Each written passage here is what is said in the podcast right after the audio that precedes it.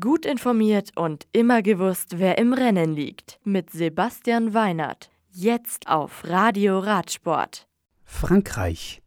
Nach dem Etappensieg für Trexiger Fredo-Profi Gianluca Brambilla auf der letzten Etappe der Tour des Alpes Maritimes et du Var nimmt Brambilla auch die Gesamtwertung mit heim. Er setzt sich auf dem letzten 136 Kilometer langen Teilstück am Sonntag in Blosac gegen Ineos-Fahrer Tao Geoghegan-Hart und Ben O'Connor von AG Desert Citroën durch. In der Gesamtwertung belegt Michael Woods Rang 2.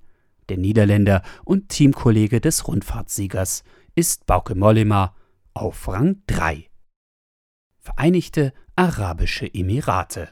Mathieu van der Poel gewinnt die erste Etappe der UAE-Tour in Al-Mirfa. Nach 176 Kilometern knapp unterlegen sind David Decker vom Team Jumbo Visma sowie der König Quickstep-Profi Michael Mörkow. Die zweite Etappe, ausgetragen als 13 Kilometer langes Einzelzeitfahren, geht an Filippo Ganna. Der Zeitfahrweltmeister aus Italien setzt sich in seiner Disziplin mit 14 Sekunden gegen Stefan Bissinger von EF Education Nippo und 21 Sekunden vor UAE-Jungprofi Michael Bjerg durch. Das Leadertrikot übernimmt Tour de France-Sieger Tadej Pogacar. Die von den Veranstaltern als Bergetappe ausgeschriebene dritte Etappe führt die Fahrer am Dienstag weitere 166 Kilometer durch den Wüstenstaat. Das Ziel liegt dann gegen halb fünf in Jebel Hafed. Die nächsten Rennen in der World Tour.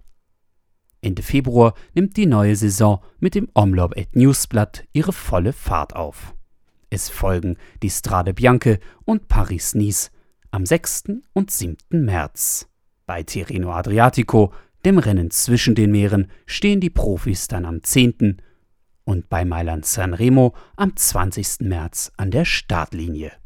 Das Radio für Radsportfans. Im Web auf radioradsport.de